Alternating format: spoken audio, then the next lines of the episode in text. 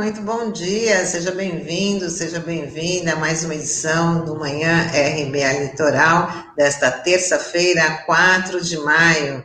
Você que acompanha a gente pelo Dial 93.3 FM e também pelas plataformas digitais Facebook e YouTube. Junto comigo, Sandro Tadeu, Douglas Martins, muito bom dia.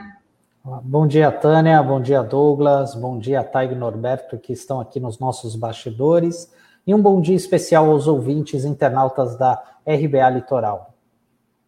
Bom dia aos que nos, acompanham pela 93.3 e aqueles que nos acompanham pelas plataformas digitais. Começamos falando que o ministro da Justiça, Anderson Gomes, entrou na mira da CPI da pandemia. Ele deve ser convocado após declarações de que iria requisitar informações sobre os inquéritos que envolvem governadores em desvios de recursos. Os senadores da comissão parlamentar de inquérito consideraram as declarações uma ameaça aos trabalhos do colegiado. Se a moda pegar, vai ter ameaça considerada o tempo todo, porque a CPI vai andar e vai andar por cima, inclusive, dos desmandos do governo federal. As estratégias, como a gente vai ver mais para frente aí, elas dão conta de tentar isolar as atividades do parlamento. Embora tenha havido uma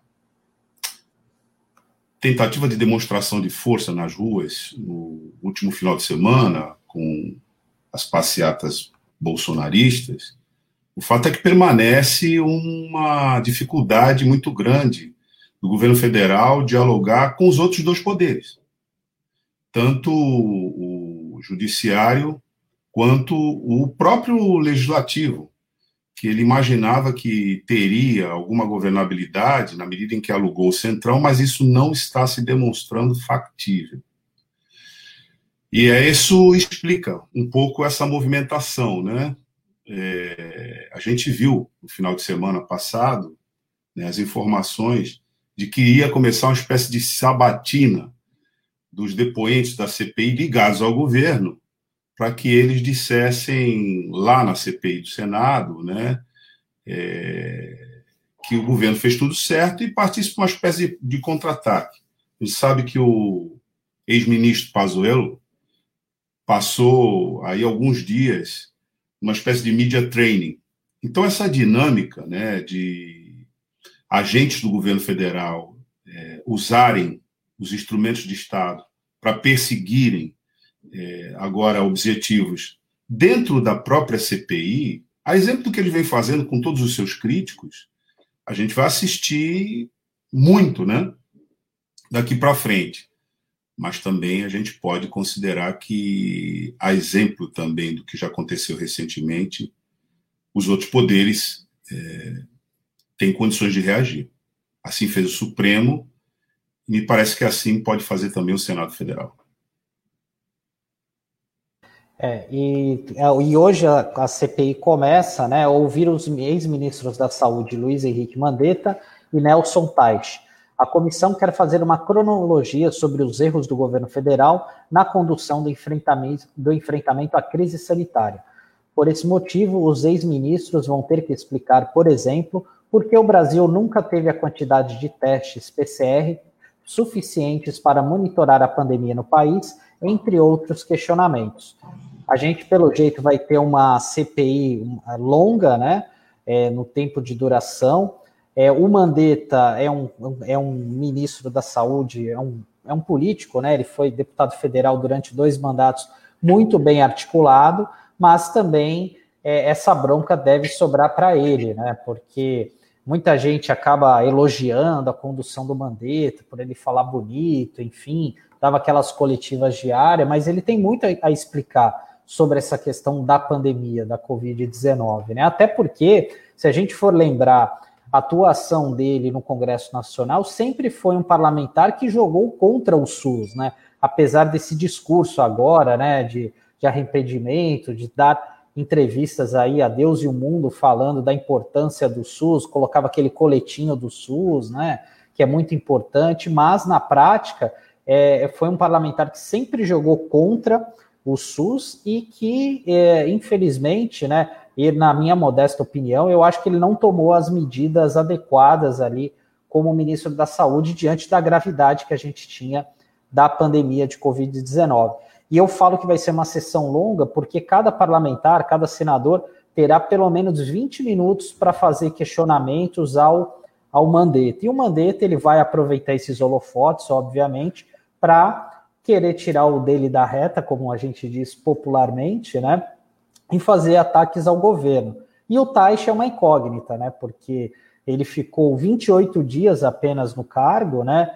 Ele viu, logo viu a roubada que ele entrou e, e acabou saindo, né? Então, é, e, e, é um fato interessante porque essa vai ser a primeira CPI de grande relevância na, na era das redes sociais, onde é, em, praticamente em tempo real algum deslize, algum depoimento forte ali dos depoentes, né? Isso já vai estar imediatamente no nosso celular, no nosso Twitter, no Facebook, enfim, e isso vai se espalhar de uma forma muito rápida.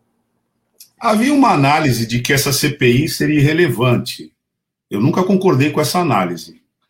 É, e o Mandetta tomou uma medida, sim, efetiva, né, diante da pandemia. Caiu fora do governo. Essa foi a medida que ele tomou. Ele já vinha com um passado muito conhecido de todos, de inimigo do SUS. Né? Ele foi um dos principais agentes da privatização do SUS do Congresso Nacional. Então, não tinha a menor credibilidade quando era ministro é, para quem o conhecia e, particularmente, para os defensores do SUS.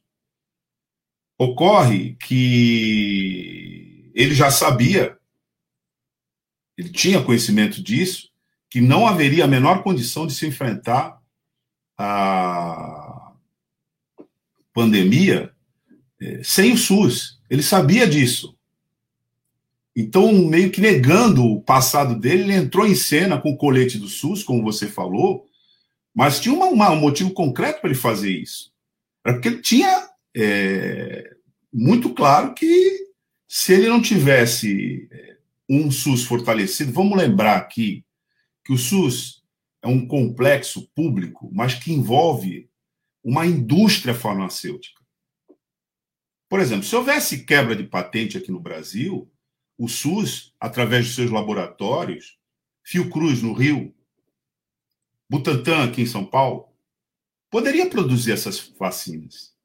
Aliás, há um esforço muito grande que é, seja, afinal de contas, é, apreciada é, a proposta de, de quebra de patentes. Isso está andando no, no Senado, mas com uma manifestação hostil do presidente da Câmara, Arthur Lira, no sentido de que não passa nem na porta, para ver como o Senado, o, a Câmara, etc., são manejados né, pelos grandes interesses corporativos.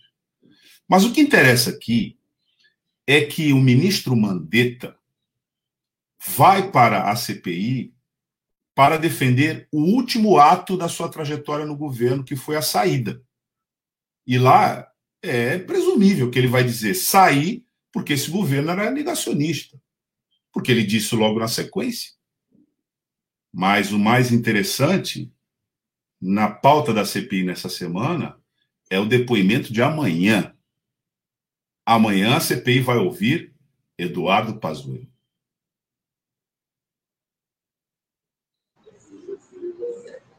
Bom, e em razão do atraso na chegada de vacinas contra a Covid-19, o governo Bolsonaro está sendo pressionado pelo Congresso a acelerar o processo de criação de um novo programa social para substituir o auxílio emergencial. Caso isso não ocorra até julho, os deputados e senadores passarão a defender em público que o auxílio emergencial seja prorrogado até novembro. Esse é o outro lado da política, né? Qual foi a campanha das centrais sindicais e movimento unificado? Comida no prato, vacina no braço. Essa foi a campanha. Comida no prato, vacina no braço. Essa campanha, apesar do slogan, na minha opinião, muito bem formulado, muito bem objetivo, ela demonstra implicitamente o seguinte: nós não temos comida no prato, nós não temos vacina no braço.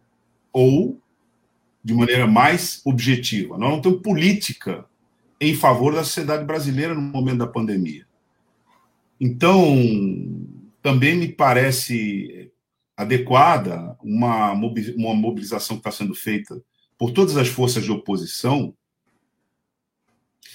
todas elas, de que seja adotado o auxílio emergencial de 600 reais em substituição a essa simulação de auxílio, que vai de 150 a 375 reais. É, na verdade, isso aí, daqui a pouquinho o Pascoal vai falar com a gente, né? E ele sempre repete isso, ele sempre reitera isso, é nada. Né? 600 reais já não é nada. Mas é uma maneira que a oposição encontrou, primeiro, de indeferir essa proposta indecorosa que o governo Bolsonaro levou para a sociedade brasileira. Vamos lembrar que a sociedade hoje tem 117 milhões é, em insegurança alimentar e mais de 14 milhões de desempregados e 35 milhões de desalentados. É esse público que está hoje vinculado a uma proposta de auxílio emergencial que, a rigor, não existe. Porque você falar de auxílio emergencial de 150 a 375 reais, você está falando de algo que não existe. Mas a, o desespero é tanto que as pessoas, evidentemente, é, vão é, em busca desse, desse, desse valor, né? Mas a gente sabe que é um valor que atende um dia, no outro já não atende mais. Então, a introdução desse tema é, na verdade, uma forma de ataque, e, a, a meu ver, muito bem-vinda, a essa política que não responde, repito, não responde às prioridades na nação brasileira hoje. Quais são? Comida no prato, vacina no braço. E isso se estende também aos pequenos empreendedores, que a gente sabe, é só dar uma volta na nossa cidade, né? mas é só dar uma volta na, sua cidade, você que nos ouve, que não necessariamente está aqui na cidade de Santos, para você perceber é, que os efeitos da pandemia, unidos à desorientação econômica, são devastadores para a economia, para a base da economia do nosso país, por falta de política. Né? É. E essa pressão, Douglas, como você falou, é muito bem-vinda, né, por parte dos parlamentares, né? Porque isso a gente tem visto um discurso muito forte nesse sentido por parte da oposição, que já fez o seu trabalho muito bem feito é, no ano passado, quando conseguiu, é, numa briga política ali no Congresso Nacional, ampliar o auxílio emergencial, que a gente tem que lembrar, né, que a proposta do Paulo Guedes era dar 200 reais de auxílio, né, e por conta de uma uma intensa luta ali no Congresso Nacional, esse valor acabou sendo ampliado por, para 600 reais. E também, nessa conta, a gente também não pode ser ingênuo, que entra também a questão é, do cálculo político, né? Porque a gente sabe que daqui a algum tempo, né, é, tem eleições aí. Então, isso vai ficar muito forte para as pessoas e tal, né, do ano que vem, e isso certamente vai ser um marketing que muitos parlamentares vão querer fazer, né, principalmente essa turma aí do Centrão. E por falar é, na vacinação da Covid, né, é, os gestores públicos que atrasaram a aplicação da segunda dose da vacina podem responder por improbidade administrativa. O alerta é do ministro do Supremo Tribunal Federal, Ricardo Lewandowski, e foi direcionado a governadores e prefeitos que alteraram a ordem de grupos prioritários após o início da vacinação. Essa afirmação do magistrado está na decisão que derrubou a ordem judicial do Tribunal de Justiça do Rio de Janeiro de validar decreto do governo local que permitia a imunização de professores da rede pública e profissionais de segurança. O que está muito corretamente assentado. Por quê? Porque a política de combate à pandemia se dá no Brasil, que é uma república federativa, portanto, tem o seu território recortado em unidades federativas, estados, municípios, Distrito Federal, essa política ela tem que ser coordenada a partir de um centro, porque, na verdade, o vírus não tem título de eleitor. Ele não sabe o que, é São Paulo, Rio de Janeiro, Paraná, Manaus, Santos, Praia Grande. O vírus não sabe o que é isso. O vírus sabe que ele precisa se enfiar no organismo humano para sobreviver. Então, é evidente, é óbvio, até primário, que uma política de combate à pandemia nessas circunstâncias tem que ser centralizada. A Organização Mundial de Saúde fez essa crítica ao governo federal. Mas não foi só a crítica do ponto de vista da ausência de uma gestão centralizada. Aliás, um parecer que a gente já citou muitas vezes aqui, encomendado pela Ordem dos Advogados do Brasil, atribui à ausência dessa centralização a responsabilidade política imediata da é, condução inadequada da União, portanto, do governo federal, para esse tema. Mas o que mais importa aqui é que a gente entenda que a ausência dessa política coordenada gera responsabilidades. É essa a mensagem trazida pela decisão do ministro do Supremo Tribunal Federal, Ricardo Lewandowski. O que ele está dizendo é o seguinte: não é um liberou geral para todos os gestores públicos agirem como quiserem, embora o próprio Supremo Tribunal Federal tenha dito contra o governo federal de que municípios e estados têm autonomia, sim, para fazer a gestão local do combate à pandemia. Mas está subentendido aí que é a partir de uma política centralizada, porque a distribuição de medicamentos no território tem que obedecer critérios centralizados e uniformes. A fixação das prioridades também, elas não pode ficar ao talante do oportunismo político desse ou daquele gestor que vai introduzir critérios outros que não sejam os científicos e os absolutamente é, é, defensivos daqueles que estão na linha de frente para combater o Covid na política de gestão da, do medicamento.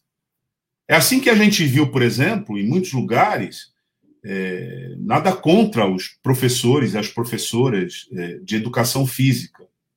Mas se eles tivessem ou estiverem dando aulas presenciais, é evidente que eles têm que estar na prioridade de vacinação. Mas a gente viu muitos profissionais dessa área nas academias que estão fechadas, entrando na linha de prioridade da vacinação. Evidente que isso é uma incoerência.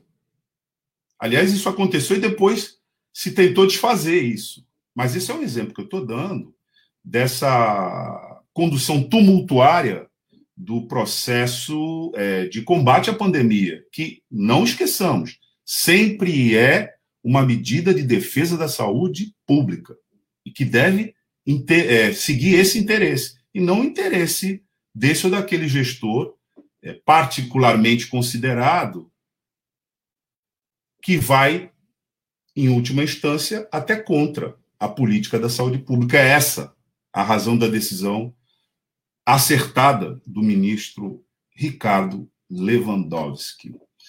E uma coisa importante aqui, que inclusive está nas nossas notas, né, é que a proporção de mortes de idosos com 80 anos ou mais caiu pela metade no Brasil após o início da vacinação contra o Covid-19, que se complementa, inclusive, com o que a gente falou antes. Né? Os dados são de um estudo liderado pela Universidade Federal de Pelotas, e o percentual médio de vítimas dessa faixa etária, veja só, de 25% a 30% era esse dado né, é, lá em 2020, e caiu para 13% no final de abril quando a imunização começou. Claro, eles estavam no começo da fila, então eles passaram a ser atingidos com menos intensidade.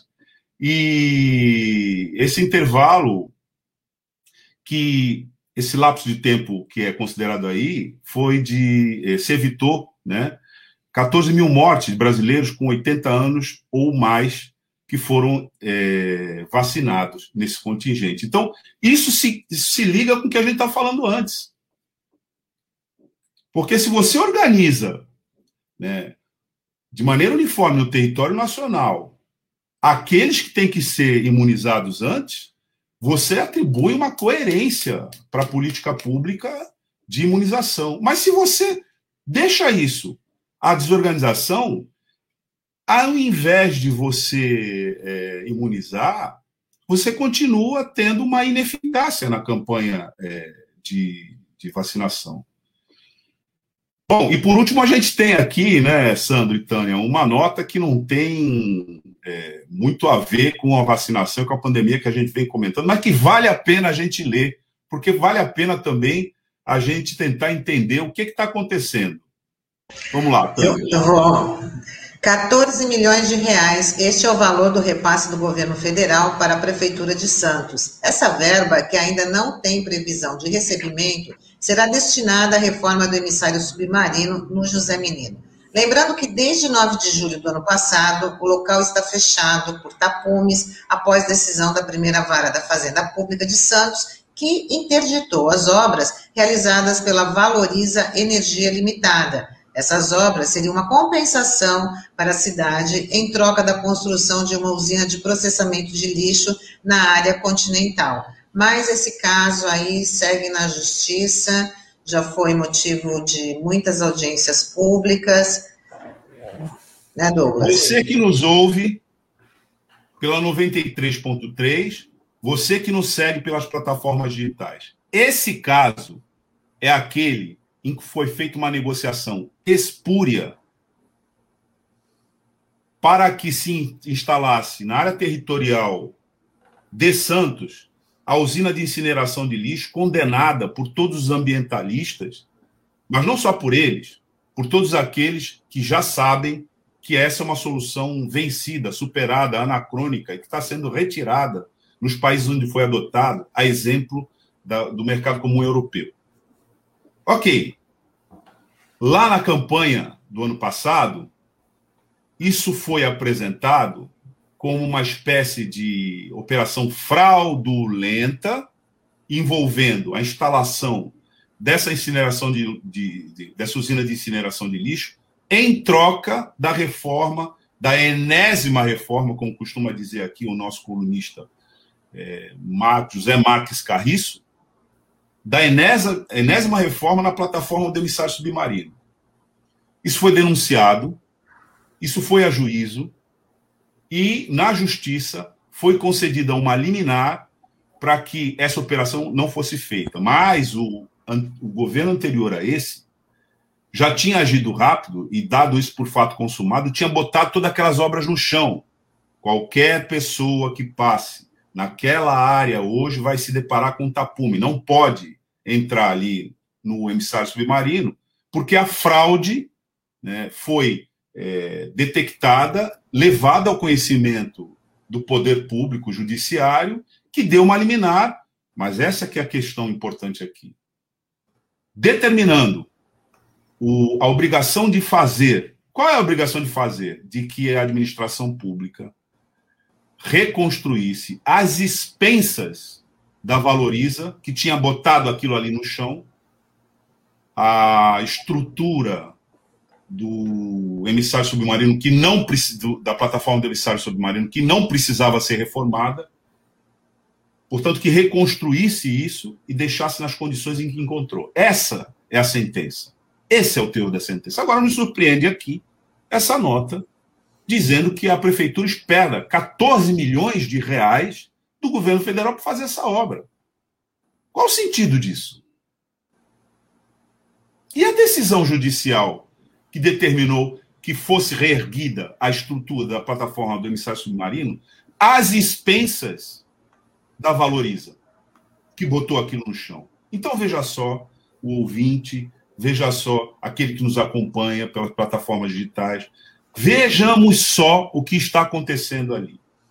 Uma operação fraudulenta a fim de lançar um produto de campanha eleitoral é detectada detida pela justiça, que determina que os envolvidos recuperem aquilo que eles destruírem às suas expensas.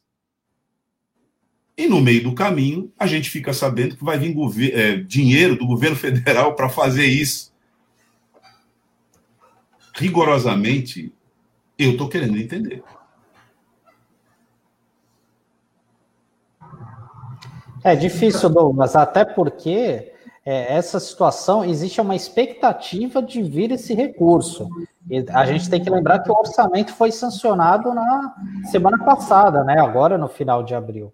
Então, até isso também a gente precisa ficar com o pé atrás para ver se não, não se trata de mais uma promessa envolvendo um parque que é muito importante ali, né?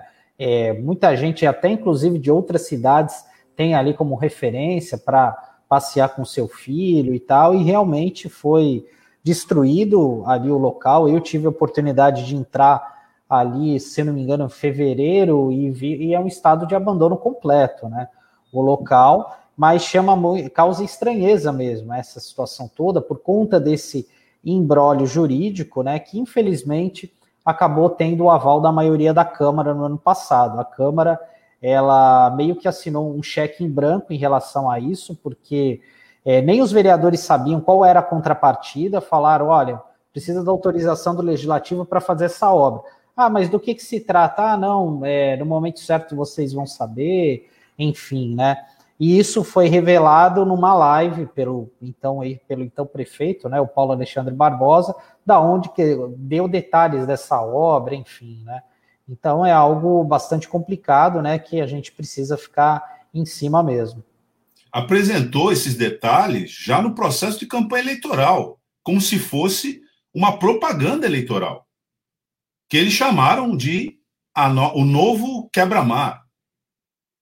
O novo quebra-mar, o Santista, aqui estão falando de um assunto local, tinha até dificuldade de entender que diabos era quebra-mar.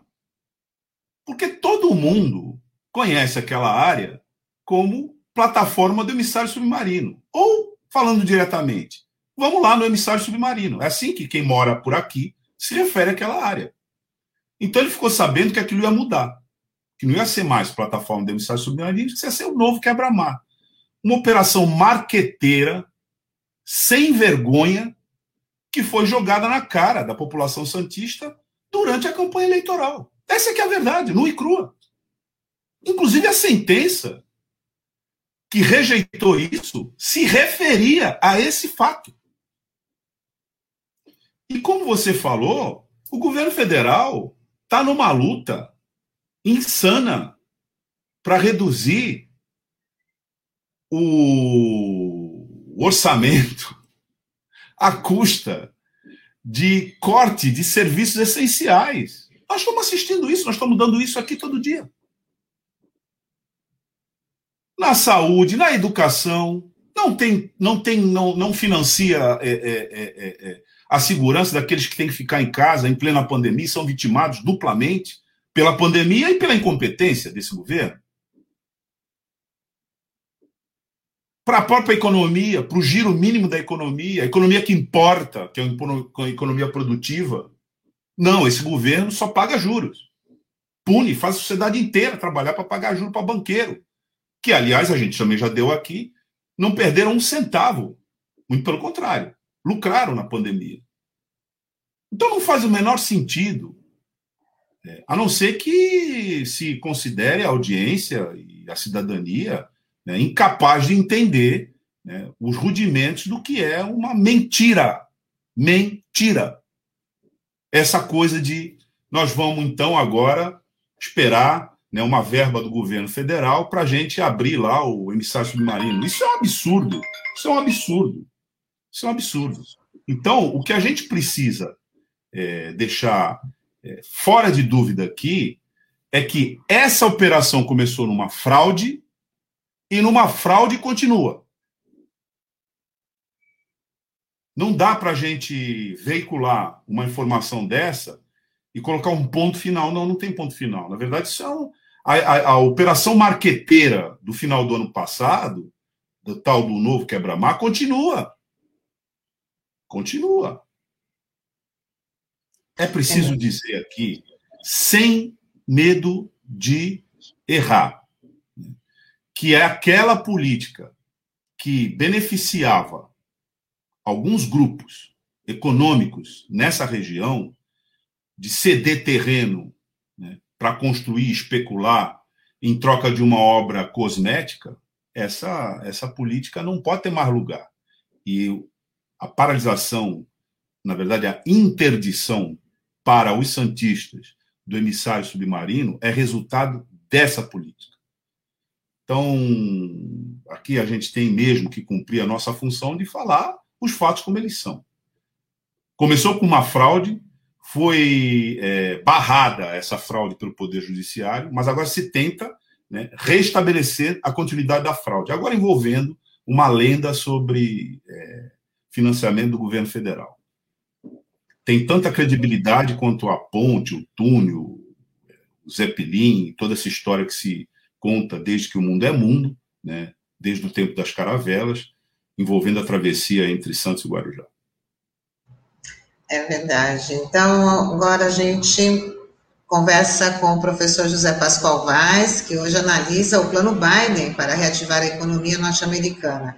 Biden anunciou quase 2 trilhões de dólares para compensar as perdas provocadas pela pandemia, e o professor Pascoal vai analisar aí esse anúncio do. Fico na abertura da coluna dele para dar um salve para o Pascoal. Isso aí, vamos trazer o Pascoal.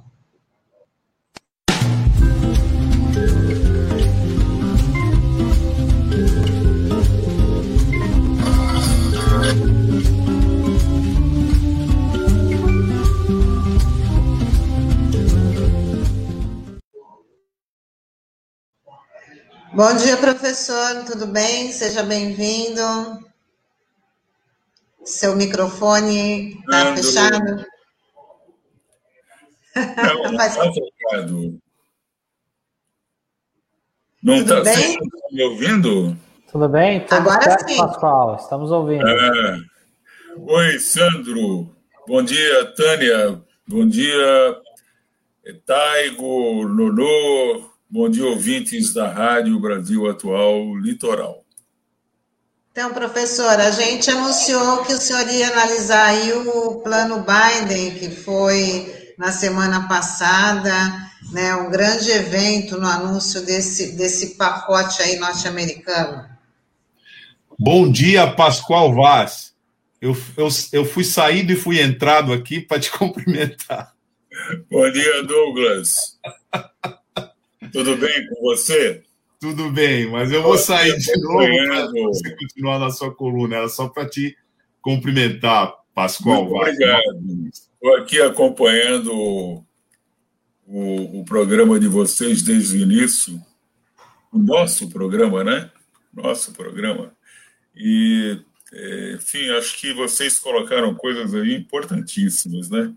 Então, a ideia de discutir, de falar um pouco do plano Biden é ver se a gente, é, enfim, compara com aquilo que está sendo feito hoje no Brasil, né?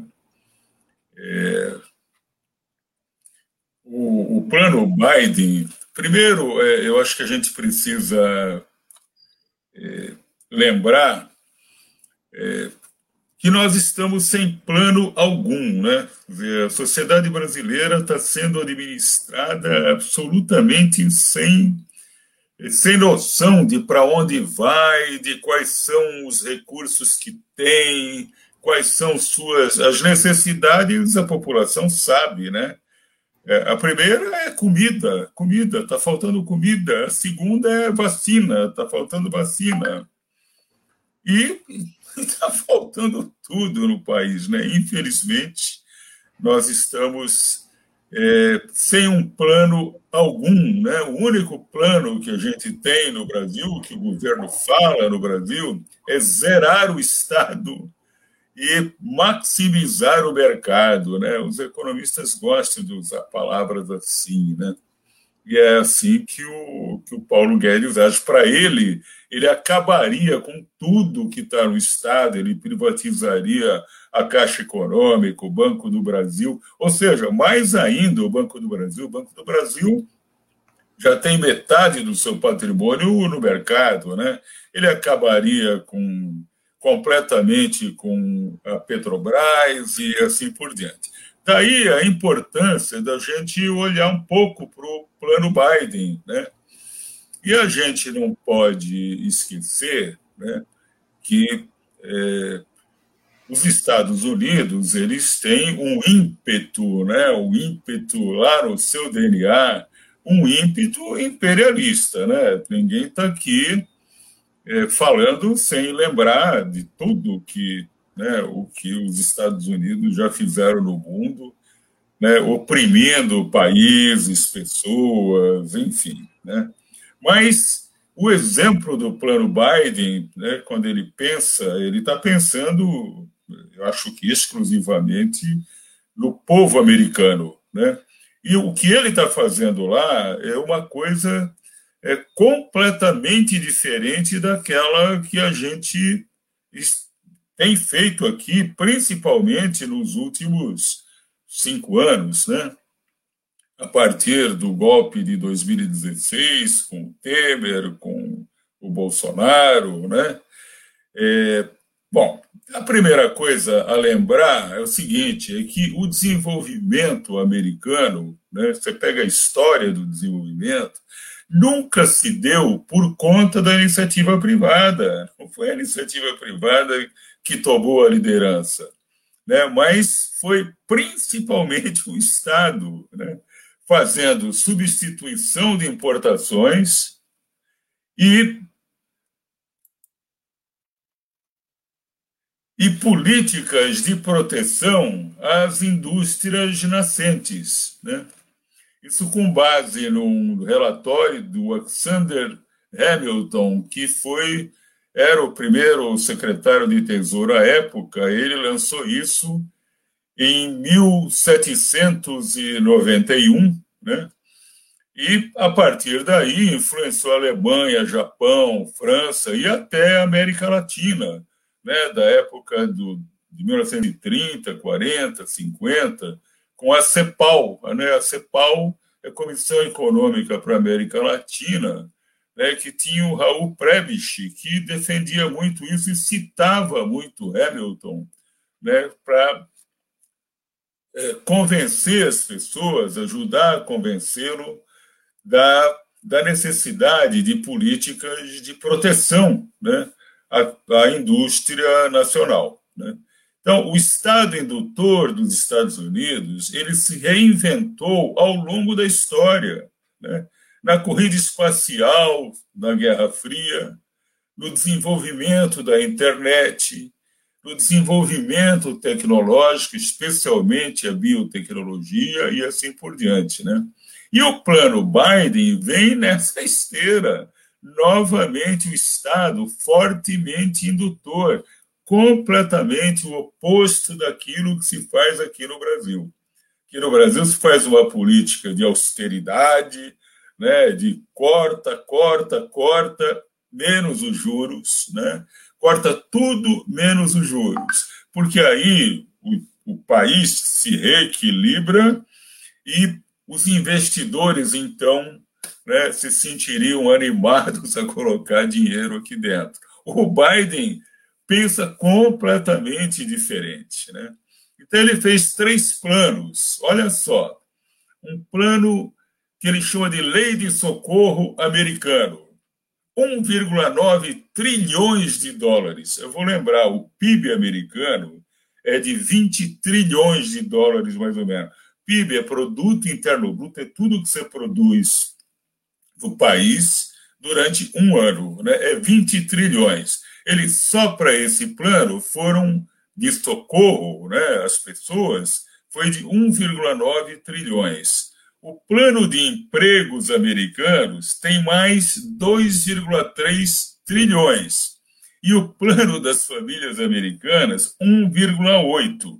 Se você soma esses três planos, dá 6 trilhões seja, 30% do PIB americano. Bom, eles esperam com isso ter uma receita adicional, né, com a reativação da economia que esses investimentos trarão, uma receitas de 5,2, ou seja, você teria um déficit de 0,8 trilhões, ou traduzindo, 800 bilhões de dólares, né?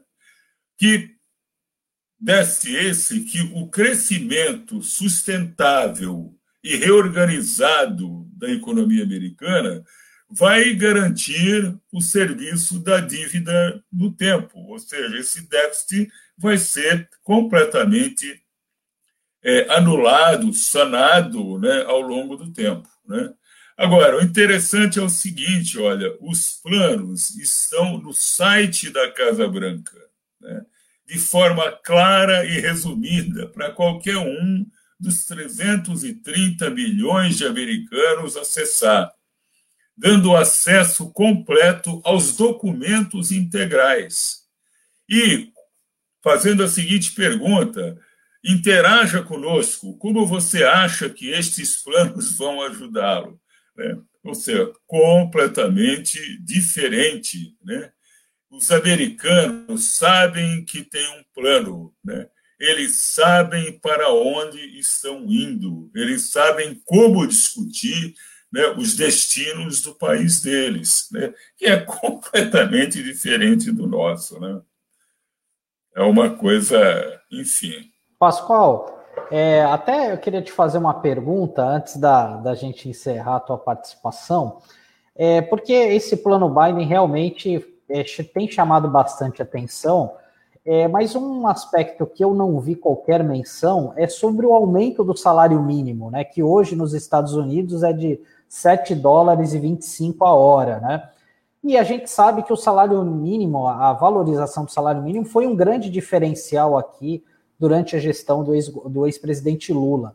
É, na tua avaliação, é, isso daí, esse plano Biden é mais um plano para salvar a burguesia norte-americana, enfim, salvar esse sistema neoliberal, do que uma, do que atingir essa, essa, o que a gente entende, né? Essa buscar a igualdade da população, enfim, melhorar o acesso da população a recursos financeiros. Como é que você vê isso? Olha, Sandro, certamente não é um plano é, socialista, né? Ele não, é, com isso ele não está buscando o socialismo, mas é, as ideias que estão nesse plano são ideias muito consistentes é, e que, assim, com muita preocupação com o emprego, né? e quando você valoriza o emprego, ou seja, quando você aumenta o número de empregos, é, e uma coisa interessante, né? ele anunciou esse plano num sindicato de trabalhadores, né? o que é uma, uma novidade também, né? completamente diferente daqui. Aqui você está é, xingando todo dia os sindicatos, dizendo que o sindicalista não presta, é pelego, né? Lá não, ele foi anunciar lá dentro. Agora, esse plano dele é um plano que tem várias coisas interessantes, né? Uma delas, por exemplo, ele vai gastar 400 bilhões de dólares com asilos para idosos. Né? Isso tem um valor num país onde a pobreza está muito grande, pobreza nos Estados Unidos é muito elevada. Isso tem um valor extraordinário. Né? É, seja, quando você valoriza o emprego né, e não, é, não demoniza os sindicatos, é, você está propiciando que os sindicatos tenham, façam movimentos para aumentar o seu salário. Né? Agora, de fato, eu não vi, mas eu tenho que ser franco que eu não, eu não entrei no site da Casa Branca né, para esmiuçar tudo que está lá dentro. Né? É, eu fui vendo por várias né, fontes da imprensa, de gente, de gente confiável, e de fato eu não lembro de, de referências ao salário mínimo. Eu acho que é uma coisa interessante que você levanta, e que certamente eu vou dar uma olhada nisso. Né? Mas, é, e, o, e, o, salário mínimo realmente é muito importante, né? Coisa que aqui no Brasil, simplesmente, né, o, o, o Bolsonaro acabou com a valorização do salário mínimo que vinha sendo é, intensa, né? Intensa, mas que ainda é menos de 25% do que a Constituição manda fazer. Né? Então, ele brecou ali e daqui para frente ele só vai. Daqui para frente, desculpe, é o, o, fixo aqui que eu nunca consigo desligar, viu? Tem problema não, professor. É... Professor. Oi, perdão, é eu estava tentando desligar o, o danado ali. Da próxima vez eu vou jogar ele lá num outro quarto. que na... Mas é, é, é, isso, eu acho que o plano dele, né, o plano Biden, ele serve muito é, para é, colocar a gente é, diante de uma perspectiva completamente diferente, ou seja, uma, aquele primeiro plano que eu falei, o plano de 1,9 trilhões, eu falei de três planos que ficam 6 trilhões. Né? O primeiro de 1,9 ele vai ser financiado com expansão monetária.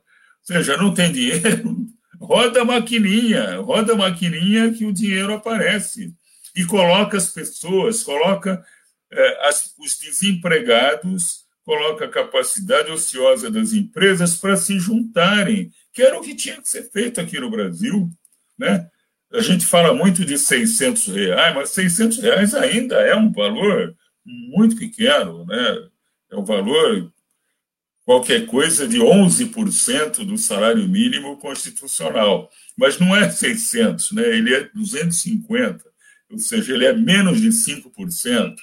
Então, o que precisava ser feito era jogar né, dinheiro para a população, não significa jogar de helicóptero, né? mas orientar esse dinheiro para que você é, pudesse levar as pessoas a fazer o absolutamente essencial e fazer o, o país voltar a funcionar. É porque o país está completamente parado. Verdade, professor. Queria agradecer aí a sua participação, como sempre, bastante explicativa, importante, e a gente te aguarda na semana que vem. Já te desejando aí uma ótima semana, tá? E até a semana que vem. Muito obrigada. Na próxima semana, a gente volte com esse tema, trazendo um pouco mais de informação né, sobre o plano Biden, que ele foi lançado agora no dia 28 do mês passado, né? E a gente precisa realmente é, continuar trazendo essas informações para as pessoas verem que é possível fazer algo completamente contrário àquilo que é feito aqui no Brasil. Né? Com certeza. Obrigada, um professor. Um abraço, Tânia, um abraço, Sandro, um abraço aos ouvintes da Rádio Brasil Atual Litoral. Obrigado. Tchau, Pascoal. Até semana que vem. Até. E agora a nossa entrevista é com o ex-deputado federal constituinte, Mercino Milhomem, que vai estar aqui com a gente para falar sobre democracia e os riscos que ela, estão, que ela está correndo.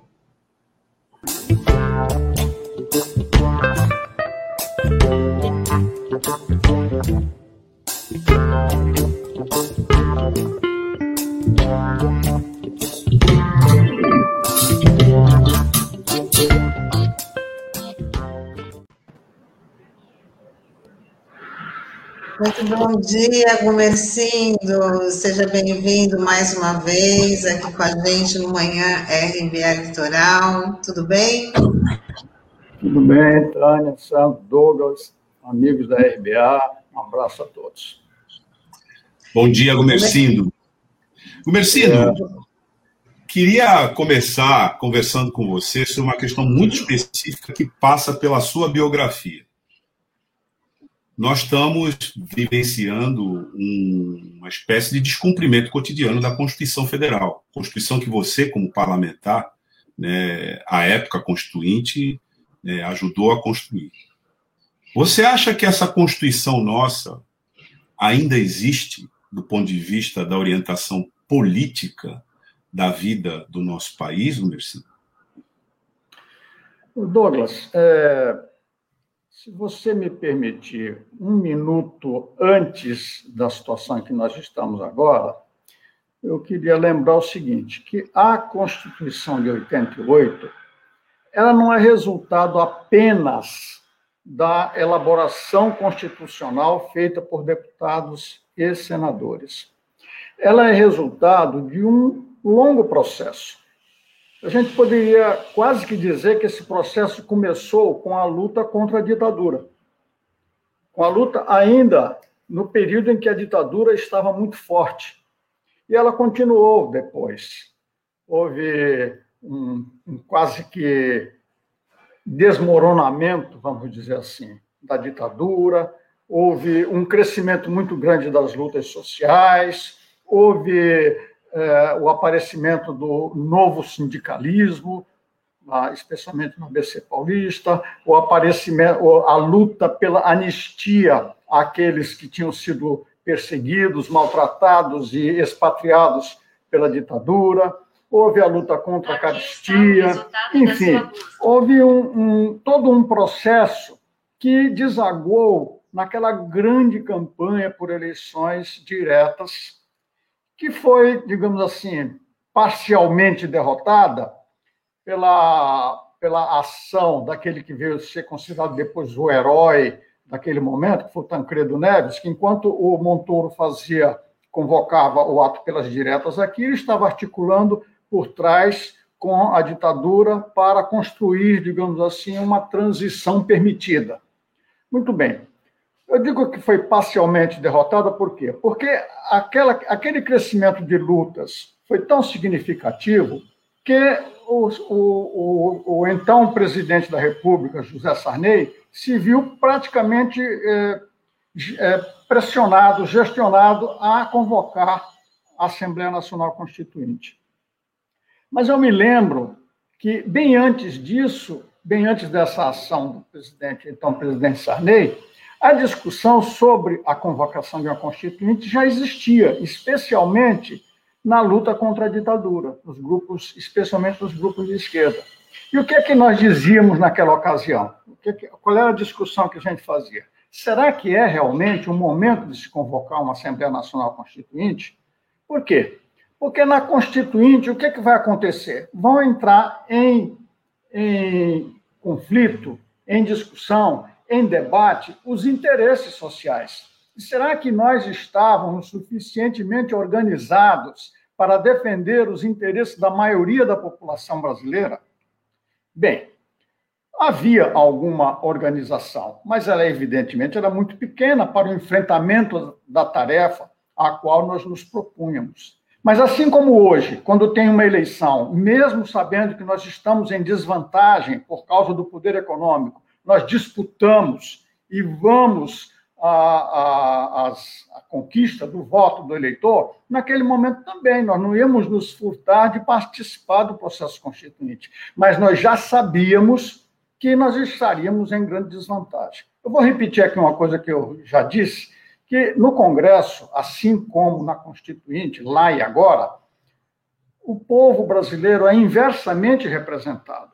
Ou seja, a grande maioria do povo, o povo trabalhador, é minimamente representado no Congresso Nacional. São muito poucos os parlamentares que realmente representam, que foram eleitos por organizações ligadas aos interesses da grande maioria da população. E a grande maioria dos parlamentares é representante exatamente do poder econômico, direta ou indiretamente. O processo eleitoral no Brasil é feito de tal maneira a permitir que o poder econômico praticamente compre os seus deputados.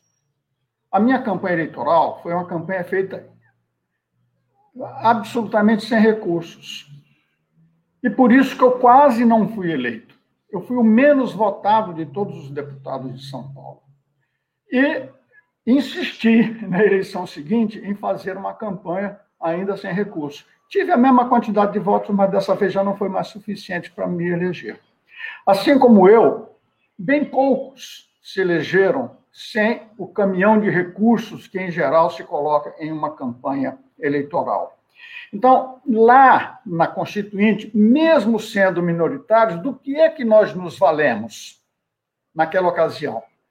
Deste processo que veio anteriormente, de organização e de mobilização, que resultou em que, durante o processo constituinte, nós tivéssemos no Congresso Nacional uma movimentação de gente, de povo, como nunca antes tinha acontecido e como nunca mais aconteceu depois. De trabalhadores rurais, de indígenas, de movimentos de mulheres, movimentos eh, antirracistas, movimentos de trabalhadores, a Central Única dos Trabalhadores e outras centrais, o movimento dos professores. Então, todos os dias nós tínhamos aquele, aqueles prédios lotados, cheios de gente manifestação. De índios fazendo a sua dança guerreira, a professores que chegavam todo dia em caravana e a gente encaminhava para os gabinetes. Vão conversar com o deputado fulano de tal, vão conversar com o senador fulano de tal. Eles precisam estar convencidos por vocês de que tem que votar isso, aquilo, aquilo, não sei lá. Muito bem. Eu estou falando isso por quê? porque hoje, como você, agora desculpe, vou é, entrar nos dias atuais que você, desde que, antes disso, desde que a Constituição de 88 foi aprovada, de lá para cá o que nós temos visto é um trabalho incessante do poder econômico, das elites brasileiras endinheiradas para solapar os direitos que foram conquistados a duras penas, dessa forma como eu mencionei aqui, na Constituição. Então foram reformas e reformas e reformas e reformas, emendas e emendas e emendas que foram aprovadas na Constituição, sempre para retirar direitos. Só houve um hiato nesse período, nesse, nessa, nessa faina é, desbastadora da Constituição, que foi o período dos governos de Lula e Dilma. Depois disso, a, o, o, principal exemplo foi exatamente aquilo que aconteceu no dia seguinte à deposição definitiva da. Definitiva não, ainda antes de ser definitiva da Dilma, que foi a aprovação do tal é, plano Ponte para o Futuro, que resultou no congelamento dos gastos públicos por nada menos do que 20 anos. Né? Então, hoje nós estamos numa situação em que eu desaconselharia que nós fizéssemos uma campanha por uma nova Constituição, porque nós estamos justamente numa situação inversa daquela que nós estávamos nas vésperas da Constituição de 88. Porque hoje nós temos o quê? A direita saiu do armário. Nós vivemos um período nas décadas anteriores em que ninguém se dizia de direita, lembra disso? Todo mundo era de centro. Parece que não tinha direita no Brasil a nossa, a nossa direita, especialmente a nossa direita mais reacionária de todas, estava no armário. Hoje eles saem dizendo: nós somos de direita, nós queremos endireitar o Brasil, nós queremos aniquilar com esse trabalho todo que foi feito. Essa Constituição não presta, essa Constituição não serve ao Brasil. Mas o Brasil deles não é o Brasil. É o Brasil, vou repetir a frase, deles somente. Somente eles importam. Então, hoje, eu acho que o nosso trabalho maior é a de resistir para garantir os direitos que estão na Constituição e, simultaneamente, de é, acentuar o trabalho de mobilização e de organização das bases populares. Voltar... Diga, Douglas. Não, é, é só a propósito do que você está falando, vou pedir para o Thay, porque é, você, ao longo da sua resposta, você falou do poder econômico vinculado às campanhas e como isso resulta na representação invertida do Congresso, aliás, uma feliz expressão que você usou, para é, que a gente entenda essa dinâmica. E eu vou pedir para o Taigo compartilhar a tela aqui um pouquinho, para dizer o seguinte: olha, está aqui na hoje no Estadão. Né? Eu vi. É, você viu, né? que a Câmara volta a considerar a doação das empresas para os candidatos. Aqui no lead da matéria diz que quais, quase seis anos depois do Supremo proibir o financiamento empresarial de campanhas políticas, a Câmara, a Câmara Federal, avalia uma forma de tornar viável a destinação de recursos do setor privado para candidatos e partidos. Uma proposta discutida nos bastidores por deputados prevê que sejam estabelecidos tetos de 500 mil a 1 milhão por empresa, independentemente do porte da companhia. Então, eu não queria, não quis perder a oportunidade, já que você tocou nesse assunto, né, é, de compartilhar aqui com os nossos ouvintes, internautas, essa informação, primeiro para dar conta da coerência da resposta que você vem dando. Mas também gostaria que você incluísse, né, então, na sua resposta, uma é, avaliação dessa movimentação que me parece muito dentro do contexto que você vinha expondo na sua resposta. É, é, Douglas, eu acho que isso mostra, em, em boa medida, o que é a hipocrisia da nossa democracia. Tá certo? Ela é uma, uma democracia. É, primeiro, claro, todo mundo sabe disso, ficou na moda dizer que a Covid revelou. Revelou nada. Revelou para quem? Que nós temos uma grande disparidade de distribuição de renda no Brasil. Que a nossa desigualdade é gigantesca, é suprema. Né? E agora, é, essa, essa, digamos assim, retomada, recolocar nos eixos a democracia do ponto de vista do poder econômico. Recolocar nos eixos quer dizer, gente, para com essa coisa. Vamos eleger aqueles que vão fazer com que o Brasil seja realmente o Brasil que nós queremos, que eles querem. Ou seja, que Brasil é esse? É o Brasil que, na hora que você fica sabendo que tem uma pandemia que vai realmente criar um problema seríssimo para a sociedade brasileira e para a nossa economia, qual é a primeira medida que o Ministério da Economia tomou? Destinar um trilhão e não sei qualquer coisa de reais para o sistema financeiro, para os bancos, para evitar a falta de liquidez nos bancos. O que os bancos fazem com esse dinheiro? Eles não ficam com o dinheiro no seu tesouro entesourado. O que eles fazem? Emprestam para o Tesouro Nacional e ficam recebendo a taxa Selic de um dinheiro que foi colocado no sistema bancário pelo próprio Tesouro Nacional. E aí, para a, atingir a população, destina-se o quê? 200 reais. Como o Congresso é, discutiu e pressionou e criou as condições de obrigação do governo, por causa das relações, dos, do, do a, a, digamos assim, o enraizamento do Congresso Nacional com a população, né? O governo passou a, a destinar aqueles 600 reais, que foi o que, inclusive, salvou uma boa parte da economia do país, porque fez circular um pouco da riqueza no país. Né? E, e, e, no entanto, tendo destinado esse um trilhão e não sei qualquer coisa ao sistema bancário, essa notícia só circulou naquela semana. Depois desapareceu desapareceu completamente. Como a gente não tem acesso, por exemplo, à discussão do preço da vacina. Claro que todo mundo quer a vacina, desesperadamente precisamos da vacina. Mas por que é que nós não temos a vacina? Em primeiro lugar, porque aqueles, aqueles, aquele congelamento dos recursos destinados à educação, à saúde, à moradia, à ciência e tecnologia resultaram em que nós não tivéssemos condições de produzir a vacina. Por que, que o Brasil não tem condições de produzir a vacina? Hoje nós temos uma notícia de que a Universidade do Paraná, junto com a Universidade de Minas Gerais, estão desenvolvendo uma vacina que vai custar a metade da vacina da Pfizer. A metade. É... Agora, por que, que ela não pode produzir imediatamente essa vacina?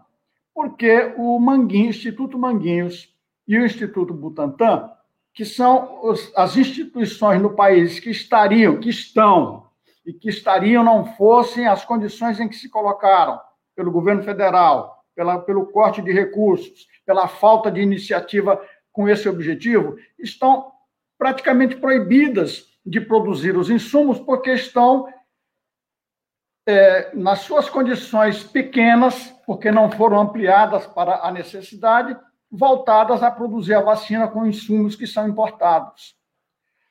A, a vacina da Pfizer vai custar alguma coisa como 20 bilhões para os cofres públicos. É de se compreender, porque será que quando se trata de um negócio que envolve tanto dinheiro assim, tantos bilhões, não tem lobby no Congresso Nacional? Não tem lobby perante o Ministério da, da Economia? Claro que tem. E não é só aqui, não, é no mundo. Então, esta é a, a democracia que nós vivemos, em que algumas empresas se aproveitam da, da doença das pessoas, da doença que corre o mundo, para simplesmente lucrar lucrar com a doença das pessoas. Agora nós ouvimos, você mesmo mencionou ainda agora, que nos Estados Unidos já se pensa na oportunidade de quebra de patente. Não se falou essa palavra, mas na realidade é isso.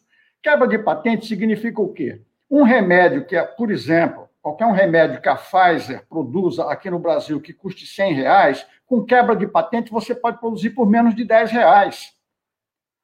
Agora, a China já avisou, já está trabalhando para produzir 3 bilhões de doses de vacina. Ora, a China só tem 1 bilhão e 400 milhões aproximadamente de habitantes. Então, ela está produzindo mais do que o dobro de vacinas do que a sua população necessita. População que não está precisando como a, nossa aqui, por exemplo, porque ela não está morrendo gente como aqui. O que a China vai fazer com essa sobra de vacina? Vai fazer política. Vai fazer política não, não, não necessariamente a guerra política da vacina que os Estados Unidos e a Europa estão fazendo, em defesa da Pfizer, da AstraZeneca, das suas empresas que eh, trazem o lucro e os royalties para os seus países, mas a China provavelmente, porque a vacina da China é metade do preço dessas outras vacinas, no caso da AstraZeneca é um quarto do preço, um quarto quando uma custa 40, a outra custa 10 dólares a dose. Né? A China vai fazer política com os seus vizinhos, com os países. E a China tem. Não é por acaso também que a vacina Sputnik, há quem eu já ouvi notícias de que o governo norte-americano tem até documentos mostrando que o governo norte-americano pressionou o governo brasileiro para não comprar a vacina da, da Rússia, a vacina Sputnik que é usada em mais de 60 países no mundo. E o nosso, o nosso instituto, a nossa Anvisa, está criando questões burocráticas para o uso da vacina, da vacina Sputnik. E, inclusive, na Europa também. Mas eles vão ter que rever essa questão. Por quê? Porque, especialmente, os países da Europa têm a, a, grande maioria deles da Europa Ocidental tem no turismo, em geral, a sua segunda maior fonte de renda.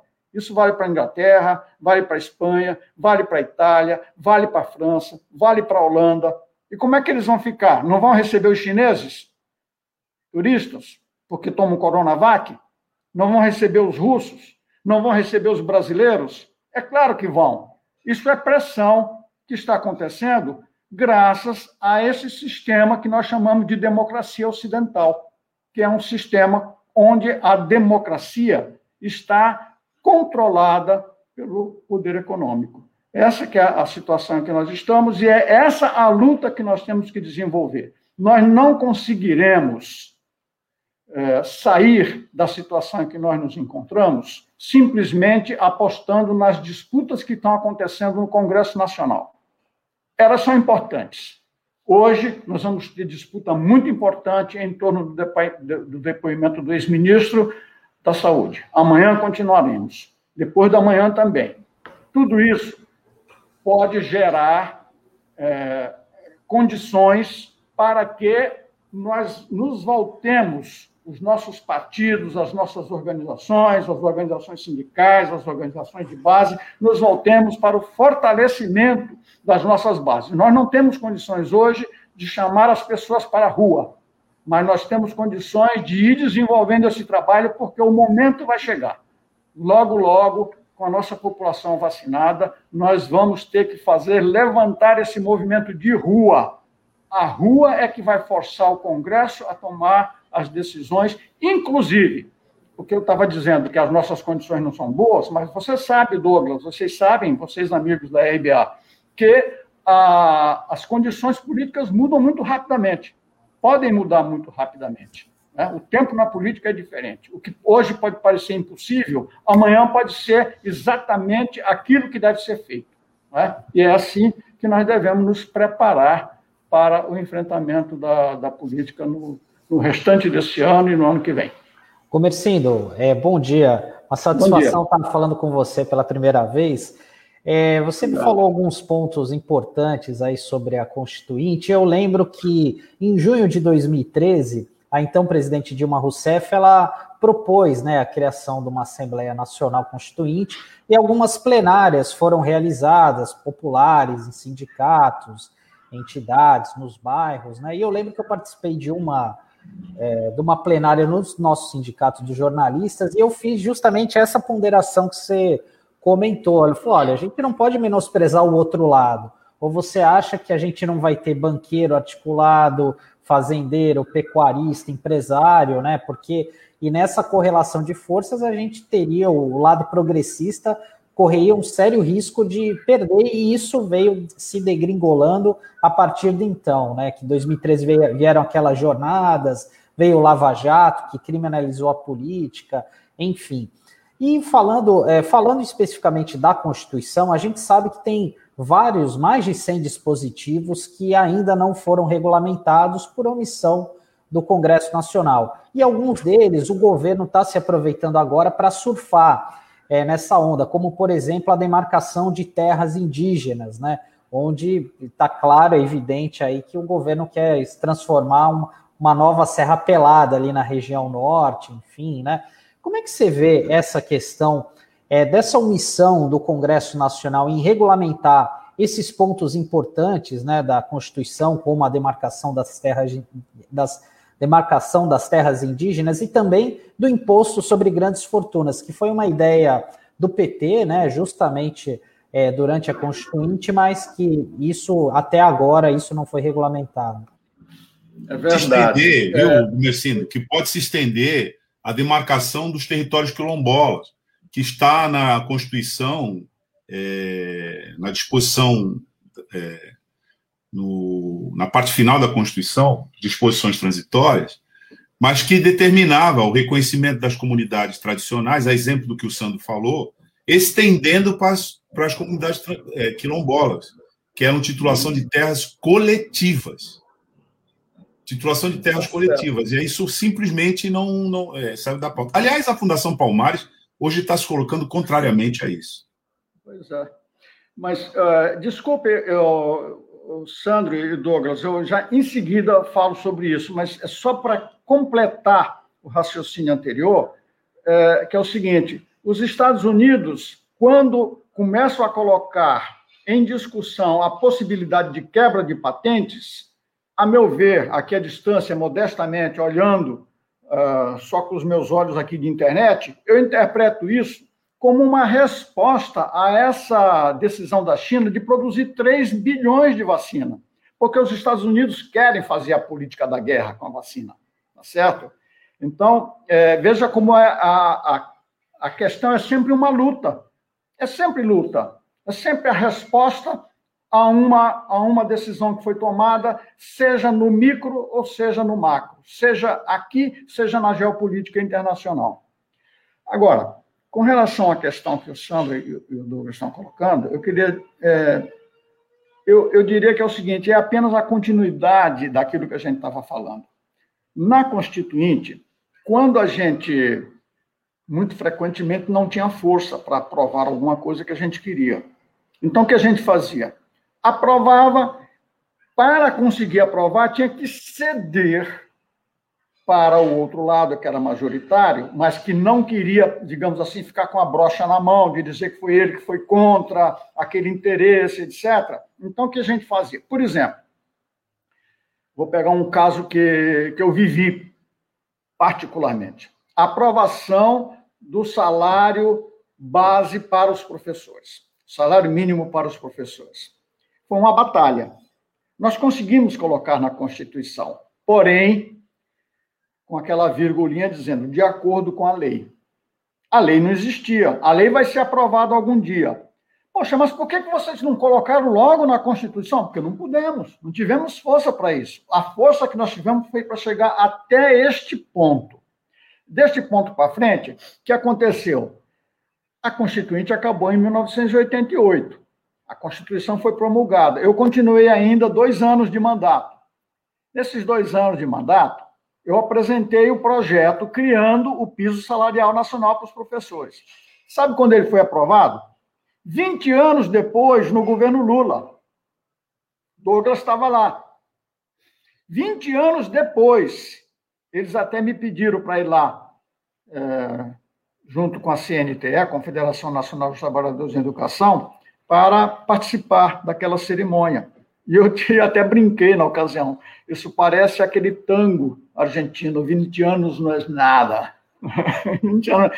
E, e, digamos assim, para nós que vivemos esses 20 anos, chega uma hora que, que, a gente brigou tanto por aquilo, quando a gente conquista, a gente praticamente esquece os 20 anos que se passaram e é, fica, digamos assim, é, favorecido é, psicologicamente, estruturalmente, com aquela conquista que a gente obteve. Mas tudo isso que vocês estão falando, as demarcações de terras indígenas, por exemplo, os quilombolas, são coisas que ficaram para a legislação e para os governos fazerem.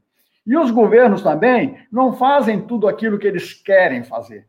Eles também fazem aquilo que eles têm força para fazer. E a força, no nosso caso, é dada pelos movimentos de, de rua, pela base, pela organização do nosso povo. Isso, infelizmente, foi o que faltou nos nossos governos. Eu não estou falando isso para incriminar, para culpar ninguém. Eu estou falando que o nosso governo, de certa maneira, também desabasteceu os movimentos populares e organizações de trabalhadores e sindicatos, porque precisava de quadros para tocar a máquina pública também. Bom, tem, há outras razões de ordem política que eu acho que eu, eu acho que não teríamos tempo aqui para ficar avaliando essas outras razões. Mas a verdade, nua e crua, é essa: que nós não tivemos força. Quando, a, quando começou o processo de impeachment da Dilma, razões milhares devem ter havido, mas a verdade é que não houve uma mobilização nacional, não é? É, capitaneada pelas nossas organizações de bases, partidos políticos, etc., para enfrentar aquela situação que se mostrava desde o começo bastante factível. Quando a Dilma é empichada, nós nos lembramos disso. O Lula falou: o objetivo não é simplesmente a Dilma, o objetivo é impedir o PT, é impedir o Lula de voltar a se candidatar. E, e não é que ele fosse um vidente, né? Ele sabia muito bem disso, porque ele conhece, ele é uma pessoa que conhece profundamente o funcionamento do Estado brasileiro e da nossa política. E foi isso que aconteceu. Nós, agora nós estamos vendo a desmontagem de tudo que fizeram para o Lula. Para o Lula. Porque agora, digamos assim, como a gente estava falando ainda agora com relação às eleições, agora precisam as coisas voltarem para o seu eixo natural como dizia o então senador Romero Jucá, é preciso parar com essa sangria. Precisamos fazer um grande acordo nacional que, que exclua o povo, evidentemente. Um grande acordo nacional com o Congresso, com o Executivo, com o Supremo, para estancar essa sangria. Porque já conseguimos o que nós queríamos. É? Então, a, a, a questão é sempre essa, gente. É uma disputa política sempre em torno de interesses. Os nossos interesses, nós sabemos quais são, e nós sabemos que não podemos contar exclusivamente com a luta eleitoral. Nós temos que ter a, a luta de organização de base, de, de desenvolvimento de conhecimento da nossa uma, um desenvolvimento nosso, próprio. Assim como o Brasil precisa desenvolver a sua vacina própria, o Brasil podia estar exportando vacina hoje, né? poderia estar fazendo, nós poderíamos estar fazendo a nossa política de união da América Latina, da América do Sul, né? e não estamos. Não estamos por quê? Porque o governo que entrou aí foi justamente contra isso. Porque nós não conseguimos mudar a realidade sozinhos. Nós, por melhor que seja o nosso governo, será um governo do Brasil. Por melhor que seja o governo de Uganda, vai ser um governo de Uganda. Por mais progressista que seja um governo dos Estados Unidos, ele será um governo dos Estados Unidos, representante dos seus governos, dos seus interesses econômicos e sociais e políticos, geopolíticos, das suas centenas, milhares de bases militares que eles têm mundo afora.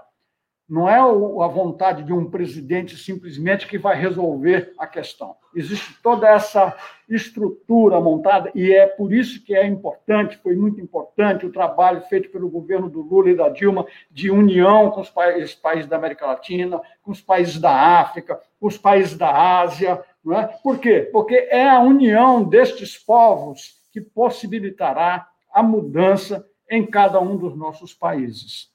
Nós temos as nossas tarefas, mas as nossas tarefas incluem também esse relacionamento com os nossos irmãos da América Latina, da África, da Ásia, do Oriente Médio e da Europa também, da, o, o, mundo. Nós temos que ter sempre essa visão de eh, organizar a sociedade no mundo, não é só no Brasil. A nossa, o Brasil é a nossa parte.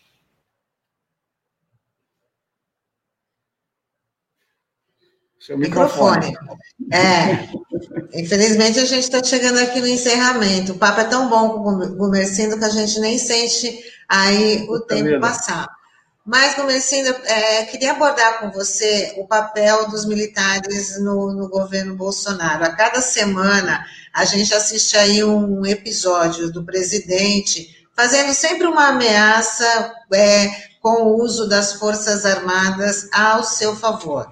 Né? Tanto é que o último episódio foi que ele falou: estou esperando o povo sinalizar. E nas manifestações de domingo veio aquela frase, né, aquele slogan: eu autorizo. Você acha mesmo que a gente pode estar na, na, na iminência de, de um golpe, que o, o Bolsonaro está forçando bastante a barra, está testando, né? Mas queria, assim, a sua avaliação desse momento aí que a gente está assistindo toda semana. Tânia, você disse bem, o Bolsonaro está testando. Ele testa desde quando ele assumiu a presidência da República. Aliás, já é lugar comum dizer isso. O Bolsonaro nunca negou as suas intenções. Jamais. Ele sempre, é, digamos. Aliás, até uma coisa que eu queria realmente chamar atenção nós não podemos dizer, usar jamais a expressão erro para as atitudes do Bolsonaro e do governo do Bolsonaro. Ele não está errando quando ele não compra vacina. Isso faz parte da estratégia. Qual foi a estratégia é, é, neoliberal com, com elementos fascistas que nós tivemos nesse governo? É assim: vem uma pandemia, Gente, vamos enfrentar essa pandemia sem gastar nada. Vamos botar o nosso povão na frente, limpa o terreno, cria a imunidade de rebanho e aí nós sairemos bem na fita. E vamos resolver. Eles não contavam com o fato de, da ignorância deles mesmos, né? da repetição em ondas, em fases, como aconteceu. Mas, quando o Bolsonaro diz que é contra o uso de máscara, ele está querendo o quê? Está querendo realmente disseminar o vírus para criar o que ele chama de imunidade de rebanho. Então, não é que ele errou quando ele não quis o uso de máscara. Faz parte. Quando ele não quis a vacina, faz parte. Todas essas atitudes, o Douglas mencionou agora, por exemplo, o, a Fundação Palmares? A Fundação Palmares é um exemplo assim, gritante disso. Você bota lá na Fundação Palmares, uma, aliás, o Ministério do Meio Ambiente, o Ministério da Educação, todos são pessoas que são, foram colocadas por ele para fazer o que ele disse que ia fazer: desmontar as nossas instituições.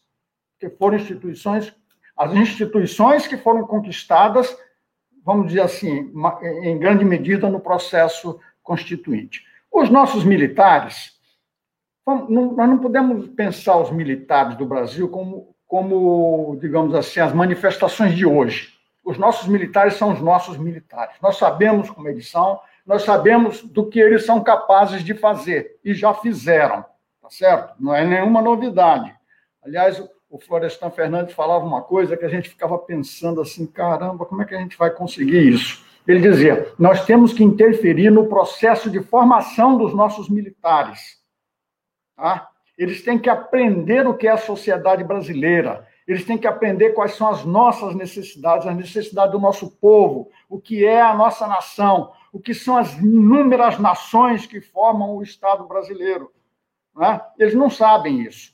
Eles são doutrinados a partir da doutrina da Guerra Fria dos Estados Unidos. Os nossos generais são sempre levados a fazer cursos de especialização, até mesmo em tortura, nos Estados Unidos. Tá certo? Nós vimos agora, recentemente, as relações, as nossas, as relações dos nossos oficiais de Estado com os outros dos Estados Unidos, da Suíça, etc., na Operação Lava Jato. Então, eu estou dizendo isso porque os militares, hoje, eu não acredito que eles estejam unitários em torno de Bolsonaro. Mas eles não estão unitários por quê? Porque nem a burguesia mais está unitária em torno do Bolsonaro, porque ele está se tornando desfuncional ele está criando dificuldades. Daqui a pouco, por enquanto, ele não criou ainda, embora ele tenha tentado. Acho que aí talvez seja mais por erro, nesse caso. Né? Mas ele não conseguiu ainda é, impedir os lucros do setor agroexportador. Né? O setor agroexportador está aumentando as suas exportações, etc, etc. Mas é, os outros setores, os bancos também, por que é que os bancos até hoje não se fizeram aquela, aquela nota dos banqueiros junto com economistas, economistas, claro, pagos pelo, pelos bancos, né? Funcionários de, de bancos, assessores, etc., uma nota que era supostamente contra o governo. Não era, era uma nota pedindo vacina. Alguém disse, isso, isso não é nota para economista assinar, isso é nota para biólogo assinar é uma nota dizendo assim, ó, precisa vacinar o povo, tá certo? Mas hoje o que está se vendo? É que a vacina está se mostrando exatamente aquele elemento que pode favorecer a retomada da economia.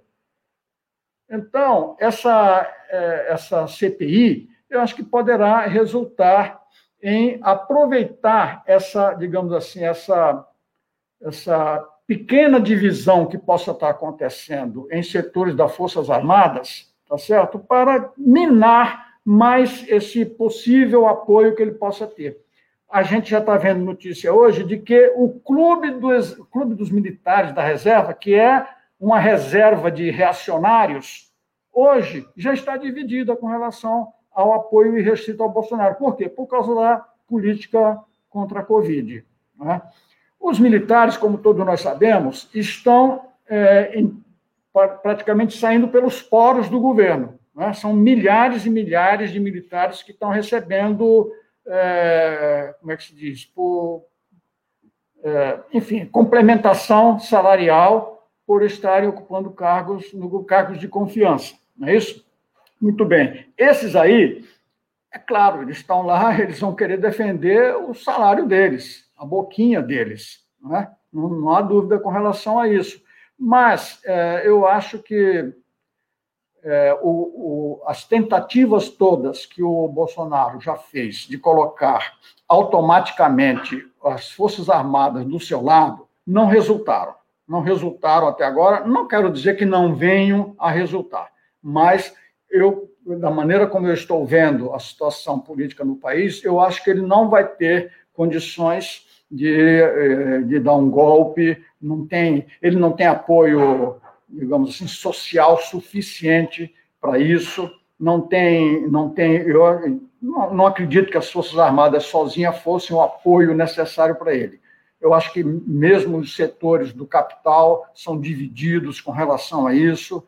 Eu acho que ele já realmente extrapolou. Né? Eu acho que está cada vez mais é, viável a proposta de impeachment. Eu acho que o, essa, essa CPI provavelmente vai resultar em, no aparecimento de argumentações, porque esses ministros da saúde saíram é, praticamente escorraçados por ele. Né? O Pazuello, não sei até onde ele vai aguentar sozinho, mas o próprio Exército já está dizendo que ele não representava o Exército ali, ele, ele era simplesmente o Pazuello, embora ele fosse um general da ativa. Você vê como há realmente é, conflitos, contradições de interesses, que é, só realmente o desenvolvimento da luta política é que poderá nos responder sobre isso. E a nossa luta política é em todas as frentes em que nós estivemos, lá no Congresso, mas isso não é suficiente.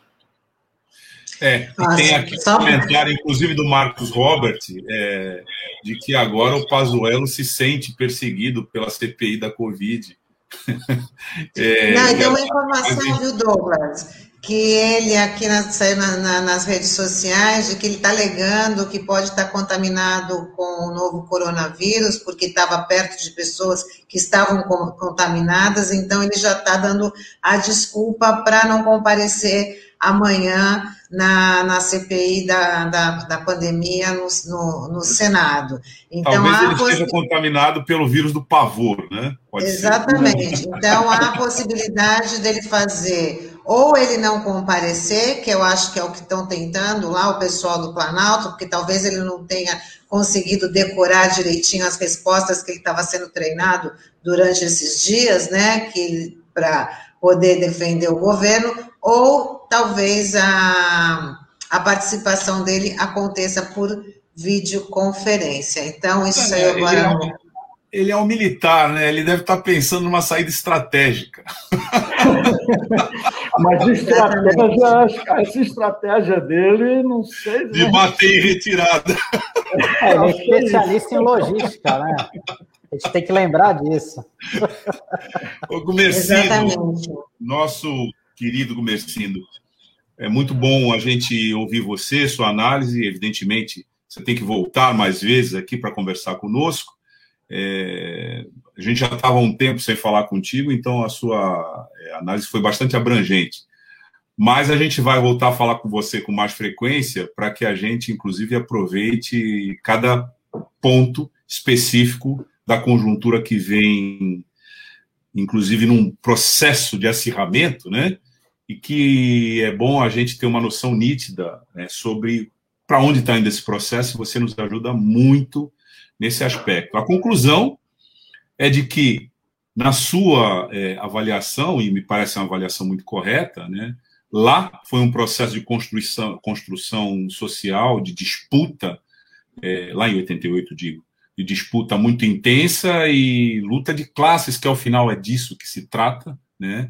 passando pelo Congresso Nacional. E aqui a sua avaliação, aqui reiterando para o ouvinte, para o internauta que nos acompanha, é de que hoje nós não temos correlação de força nesse quadro de luta de classes para sair de uma Constituição como essa, que está sob ataque exatamente no ponto em que ela favorece os desfavorecidos, né? para uma Constituição em que venha se predominar, se torne hegemônica a presença dos desfavorecidos. Essa é, a, essa é a, me parece, uma conclusão que a gente tira aqui da entrevista é, dada por você. Então, o Messino, você pode concluir né, com as suas palavras aí finais e, e já pode botar na sua agenda aí que volta e meia você está conosco aqui para conversar e ajudar a gente a entender essa conjuntura, Messino. Palavra com você. Obrigado. Obrigado, Douglas, Sandro, Tânia, obrigado, amigos da, da RBA. Um abraço para o nosso amigo Olavo Dada, que vai entrar daqui a pouco, que quando eu fazia o programa, quando a gente fazia presencialmente, o Olavo era quem controlava a nossa mesa, né? sempre dava o pitaco dele, que agora está à distância. Mas um abraço, um abraço a vocês todos. É uma satisfação participar da discussão com vocês. Não sei se disse alguma novidade, mas estou à disposição, é, sempre que for o caso, vamos bater esse papo. Um abração para todos. Obrigada, Gomecinho. Boa semana. Boa semana. Bom, Está em andamento agora a CPI da Covid, né? Já está pegando fogo lá com as interpelações dos senadores, né? E, bom, quem está prestando informações agora né, é o ex-ministro Mandetta. Então, amanhã ainda, certamente a gente terá um. É, ainda não chegou, vai chegar, vai chegar é, daqui a pouquinho. Essa é agenda, essa é agenda da. Está é. Lá reunido para isso, né? Então, amanhã, certamente, isso vai ser notícia em todos os lugares, aqui também, mas a gente, na RBA, dá notícia. Eu estenderia o nosso slogan também, de uma forma que as outras não dão, porque o alinhamento é de gado, né? Nessa coisa do, é, da veiculação da mídia corporativa. E aqui essas contradições que estão presentes num processo como esse, aliás, ressaltada, muito bem ressaltada, o Mercindo disse que não falou nenhuma novidade, não é verdade, né? Porque não é novidade que existe luta de classes, mas as novidades vão aparecendo conforme a conjuntura vai se desenvolvendo. Nós temos essa novidade aí de uma estratégia, se é que a gente pode chamar assim, de um abraço na Covid-19 por conta da suposta, né? A gente ainda não sabe se isso é fato ou não, né? Nós estamos aqui especulando, né? De uma suposta batida em retirada do Eduardo Pazuello. Lembrando que é general da ativa e que nessa condição, por conta das posições de articulação das Forças Armadas no momento inicial com o governo Bolsonaro, ele foi parar né, no Ministério da Saúde, hoje militarizado. Mas, como falou aqui o nosso é, o Mercindo, isso pode estar sofrendo uma reversão. E por aqui a gente encerra a nossa edição do Manhã RBA Litoral de hoje. Né? Obrigada aí, gente, pela companhia, quem ouviu, quem nos ouviu aí pelo DAIO, quem acompanhou a gente pelas plataformas digitais, Facebook, YouTube, aproveitem, se, inscreve, se inscrevam no nosso canal, compartilhem aí o nosso conteúdo, que isso aí é muito importante para a gente continuar o nosso trabalho, esse trabalho que é da Fundação Setaporte, né, uma fundação ligada ao Sindicato Setaporte, a uma rádio dos movimentos trabalhadores. Então, a participação de vocês é muito importante para a gente continuar aqui todos os dias trazendo aí grandes entrevistas, trazendo todas as informações para vocês, ouvintes e internautas. Daqui a pouquinho tem o Lavo Dada com o Som da Praia, né, às 11 horas, duas da tarde, Marcos Canduta com a tarde RBA. E a entrevista de hoje vai ser reprisada às 19 horas pelo Dial, né, 93.3. Mas esse conteúdo fica disponível aí nas plataformas, no YouTube, no Facebook. Vocês podem acessar a hora que vocês quiserem. Muito obrigada pela companhia e até amanhã. Tchau, pessoal. Até amanhã. Tchau, tchau.